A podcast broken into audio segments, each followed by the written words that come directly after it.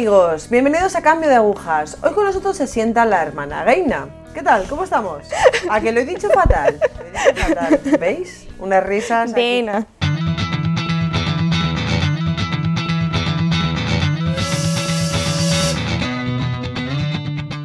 ¡Preséntate! Yo soy la hermana Dana. Yo soy de Estados Unidos, de California. Yo tengo 22 años y llevo 5 consagrada. Bien. Vale, vamos a remontarnos un poco a la infancia. ¿Cómo era tu familia? Mi familia. Mi madre es, ah, mi madre es católica, pero mi padre protestante. Cuando se conocieron, ninguno de los dos practicaban su fe. Entonces se casaron por el civil y en medio de eso, cuando ya tenían un par de hijos, pues mi madre tuvo una conversión muy grande. Que, A raíz de... bueno, un día mi hermana mayor volvió del colegio preguntando a mi madre por qué no iban a la iglesia, porque tenían amigas que iban a la iglesia. No sé si era protestante o católica, pero preguntaba a mi madre, pues por qué nosotros no vamos. Y mi madre dijo, pues no sé. Y entonces a raíz de eso iba buscando. Y entonces, por una de sus, sus primas, empezó a ir a unas reuniones en una iglesia católica. Y ahí sí sintió que eso era casa, que entró allí y dijo, pues eso es donde tengo que estar. Y tuvo una conversión muy fuerte. Y a raíz de eso dijo, pues todos mis hijos tienen que conocer eso, que mis hijos tienen que experimentar lo que yo experimento, pero desde el principio. Entonces, yo nací ya cuando ella, ella ya había convertido. Entonces, yo crecí en una familia muy católica, muy practicante. Íbamos a misa todos los domingos, entre semana cuando mi madre no trabajaba. Todo- recibíamos los sacramentos, conocíamos los mandamientos, el catecismo, todo. Como yo tenía una fe muy, muy... Dios estaba muy presente toda mi infancia Vale, ¿cómo avanza la vida? cómo avanza la vida. Pues yo, como dije, Dios estaba siempre ahí en nuestra familia. Era un tema que era normal, que todos los días hablaba de algo de santos, mi madre, o nos enseñaba oraciones y todo eso, y yo, y yo lo creí. Pero cuando ya llegó la edad de la adolescencia, con los 13, 14 años, cuando cambié del colegio al instituto, pues empecé a ver como el mundo distinto. Y yo, me- a mí me atraía muchísimo. Todo lo del mundo me atraía un montón. Yo sabía lo que la iglesia enseñaba sobre todas esas cosas, pero me, me atraía. Y ya cuando empecé a ver a los amigos de mis hermanos mayores que empezaron a ir a la universidad, empezaron a salir, pues yo vi las familias que eran supuestamente muy buenas, muy católicas, que también iban a- como, como nosotros, como hacían todo lo mismo, eran familias buenas, que supuestamente tenían las cosas claras, que no iban a meter la pata en nada. Pues yo empecé a ver cómo fueron a la universidad, empezaron a meterse en alcohol, en la droga, en todo eso. Casi todas las hermanas de, eh, las amigas de mi hermana se casaron porque estaban embarazadas y todo eso. Entonces yo empecé a ver todo lo que pasaba cuando salías de casa y yo dije, yo sé que lo que mi madre me enseña es la verdad, lo que la iglesia enseña es la verdad, pero, no es posible vivirlo. Como si esas personas que son buenas no pueden vivirlo, ¿cómo voy a vivirlo yo que yo quiero eso tanto? Como yo quiero estar en el mundo. Me atraía tanto que yo dije, yo no voy a ser una de las personas que me ven luego y dicen, esa era buena antes, que como era un hipócrita que sa- pensaba que era buena y ya mírala. Yo dije, no, que yo ni lo voy a intentar. Yo voy a hacer lo que me da la gana ahora.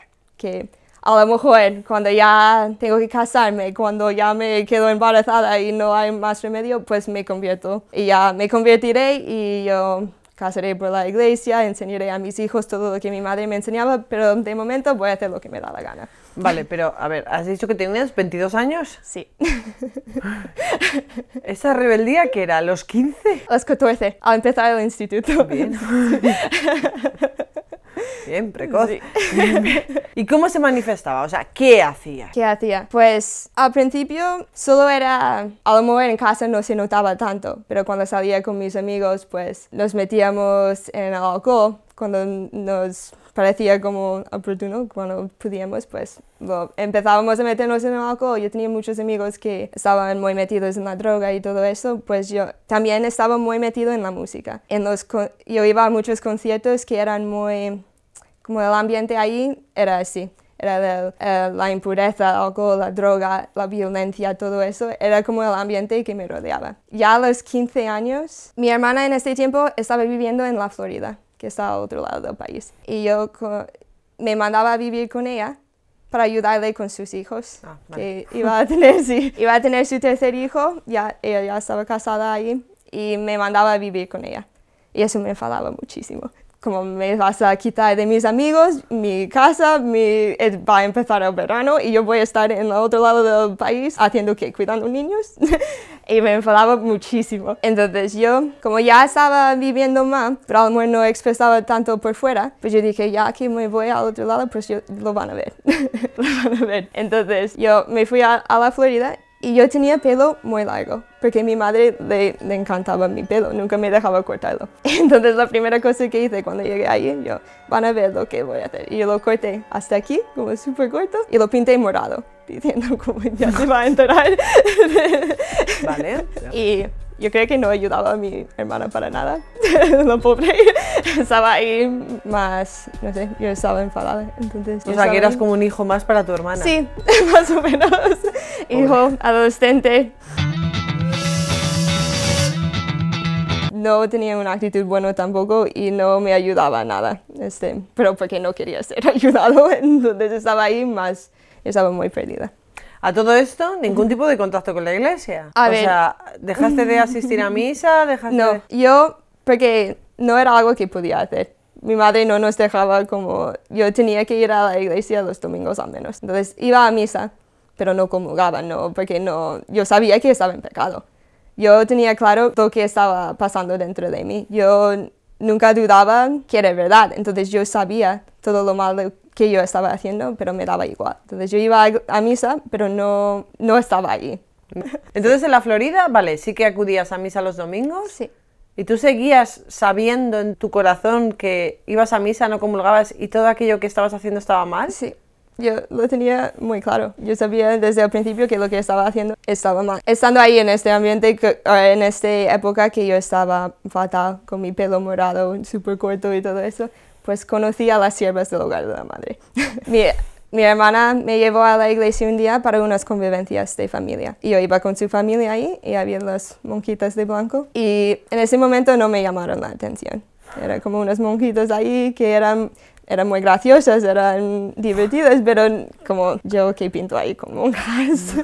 Con mi pelo morado. Sí, con mi pelo morado ahí entre medio de un montón de chicas buenas, pues, ¿qué estoy haciendo aquí? Pero cuando estaba ahí, una de las hermanas me invitó, porque al año siguiente, no 2011, iba, era la JMJ aquí en, en España, en Madrid, y me invitó a ir. Y yo dije, claro, yo quiero ir a España, las playas, Europa, es el sueño de todos los de Estados Unidos. Yo, pues claro que quiero ir, yo no sé qué es la JMJ ni quién es el Papa, da igual. Y no volví a tener contacto con las hermanas después de eso. Me invitó a la JMJ, pero yo dije que sí y me dijo cómo apuntarme y yo lo dejé así. Yo no hablé con las hermanas otra vez. Y ya seguí mi vida normal. como estaba viviendo desde entonces, pues... Vale, eh, ¿vuelves a California? Sí.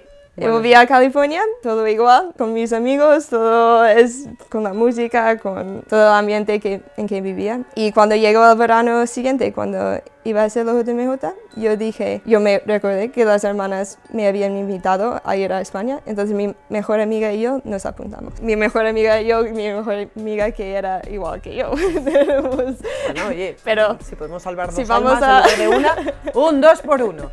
Bien. Entonces, sí, nos apuntamos y fuimos a España en agosto. ¿Y cuando viniste a España? cuando llegamos ahí, era como un, un choque muy grande. ¿Por qué? un pues, montón de jóvenes ahí. como 200 jóvenes ahí con un montón de monjas viviendo, yendo por España viendo sitios de santos y iglesias, misa diaria, todo, oración, yo qué es eso. Vaya pues, rollo. Sí. Y encima nosotros, porque éramos tantas chicas, mi, mi mejor amiga y yo, pues nos separaron de grupos había como 12 grupos y éramos en grupos totalmente opuestos, no, ni nos veíamos en toda la peregrinación. Y yo siempre digo que eso era como una de las gracias más grandes que yo no, no estaba, que, que no estuviera con ella, era como el punto más importante de toda la peregrinación, porque si estuviéramos juntos no hubiera tenido la misma experiencia.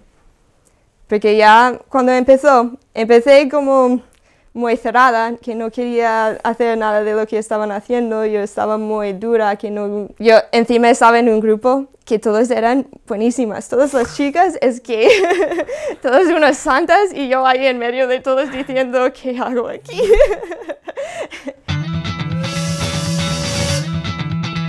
y sí, eso era mi actitud los primeros días. Pero me acuerdo un día, tenía, cuando fuimos a Ávila, fuimos al monasterio de la Encarnación, donde vivía la, Santa, Santa Teresa de Jesús, y teníamos misa ahí. Y durante la homilía, el sacerdote nos preguntó si teníamos nuestro corazón abierto a Dios. Si no, es porque tú tienes miedo de lo que Él te puede pedir. Y en ese momento no pensé nada, pero era una frase que como se quedó conmigo. Yo no me acuerdo nada más de la homilía, solo esa frase.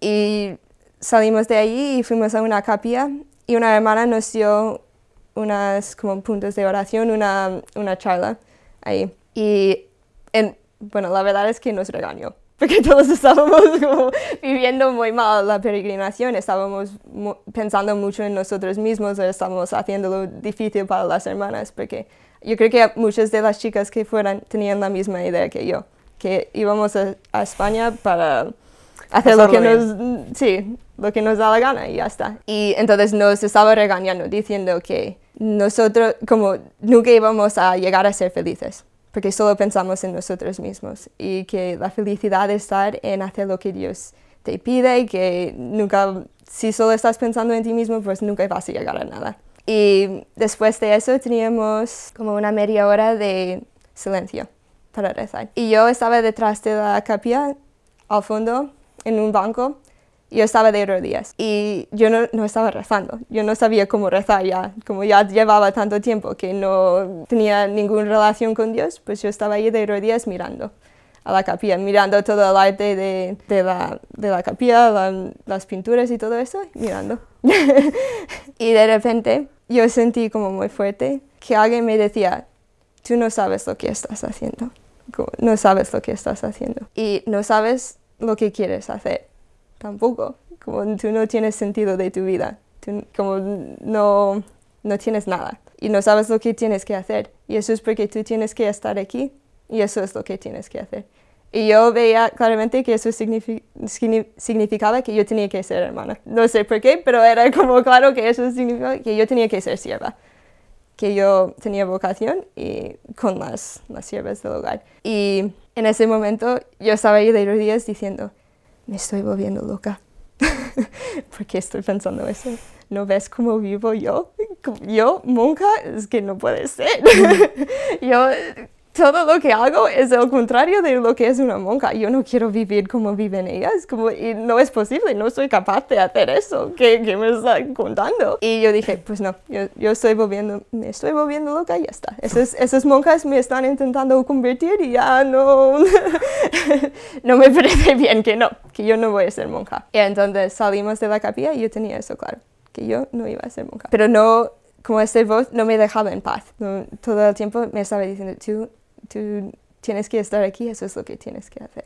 Tú tienes que estar. Y porque no me dejaba, yo empecé a como pedir señales del Señor, pero para convencerme que yo estaba loca. ¿Sabes? Como si empiezo a pedir que me haga cosas, pues yo voy a ver que cuando no pasa, que yo solo estoy loca, ya, ya está.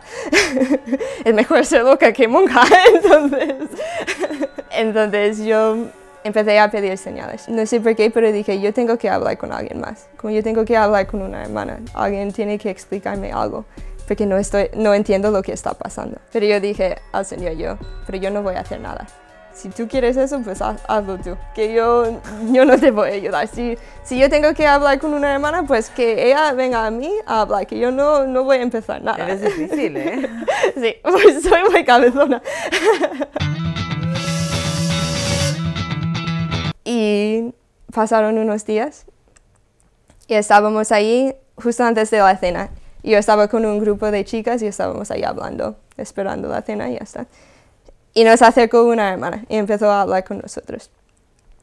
Entonces ella empezó a hablar y preguntaba como qué tal iba todo y me mira y dice, ¿qué tal, Dina? ¿Tú quieres venir conmigo? Podemos ir y hablar un poco si quieres. Y yo, ay Dios mío, ¿qué está pasando? Que no, que no quiero hablar. Claro, no le dije eso. Yo tenía que decir que sí. como le voy a decir a la monja que no quiero hablar contigo. Entonces fui con ella. Y a este punto yo estaba muy asustada de todo lo que estaba pasando. Yo, yo no entiendo nada. Que yo, eso está, como todo está contrario de todo lo que hago, toda mi vida, pero no me deja en paz. Como no, no entiendo nada de lo que está pasando. Y entonces cuando ya estábamos fuera y estábamos sola, no pude aguantarme más y la dije todo. Yo, yo no sé qué me está pasando pero yo siento como que tengo que ser monja y yo no, no quiero ser monja. Yo no, como, como me quito de eso de encima, que yo no, no lo quiero. y ella me dijo, pues si el Señor te pide ser, ser hermana, es porque es lo que te va a hacer feliz, como es lo que tú necesitas. Y a lo mejor no te pide eso, pero tú tienes que estar abierta a como escucharle. Pregúntale lo que él quiere y ya está. Y esta noche teníamos una hora santa de, con el Santísimo. Y yo me acuerdo que estando ahí de rodillas, el momento en que el Señor estaba expuesto, que estaba ahí delante, yo recibí una gracia muy grande. Y es que yo, no es que vi a Dios, pero era, era como ver que estaba ahí que estaba ahí como yo... tú sentías la presencia. Sí, y yo tenía clarísimo que Dios, yo siempre lo sabía. Claro, me enseñaron eso desde pequeña, que eso era Dios, que no, que, y no lo dudaba. Yo sabía que estaba ahí, pero en este momento era como que se hizo presente. Y, y yo como a ver como su gloria, su poder, todo. Yo vi a Dios ahí, como no...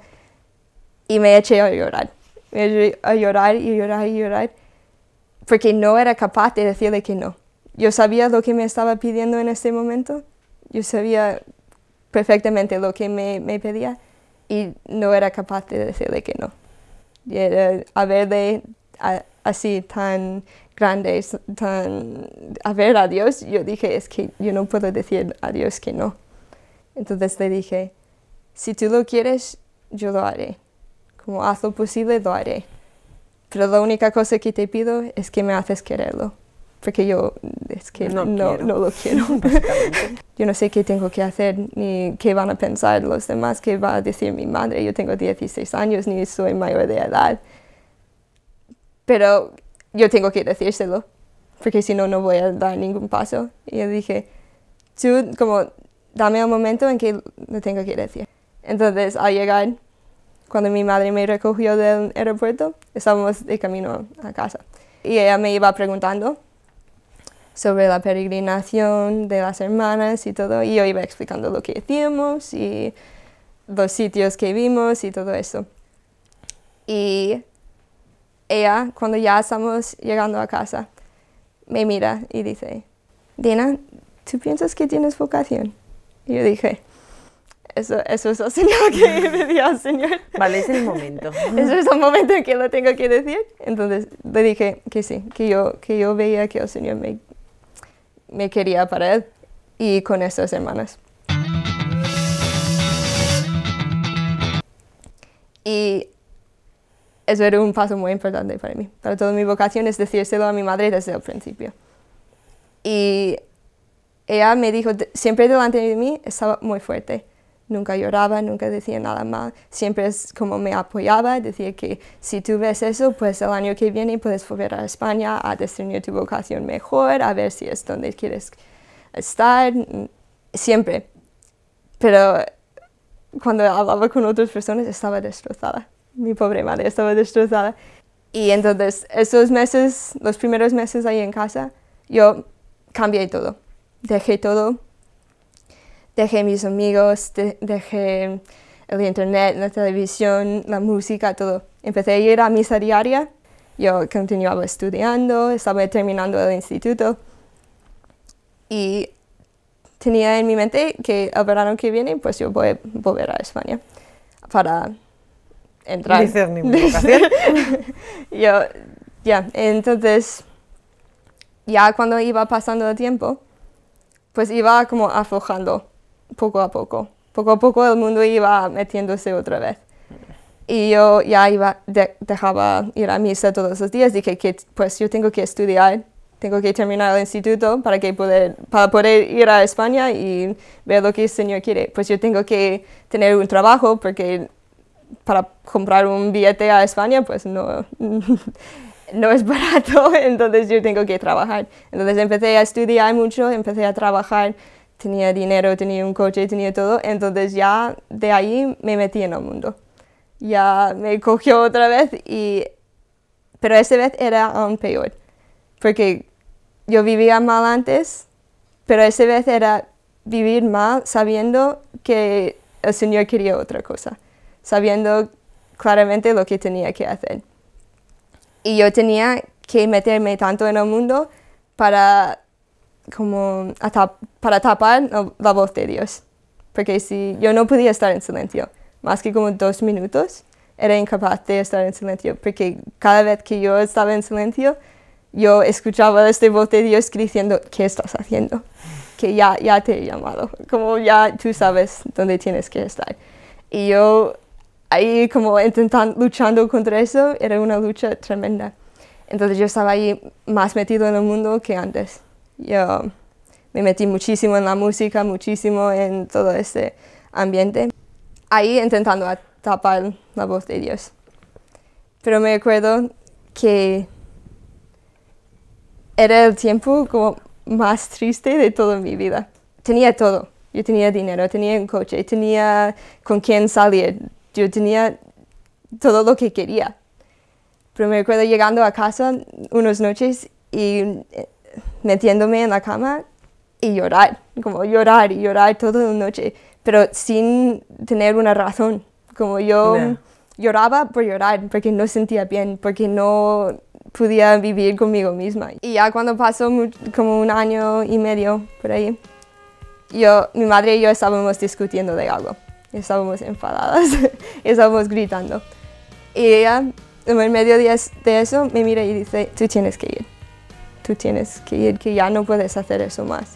Que tú estás así porque no quieres escuchar ah, lo que Dios te quiere decir.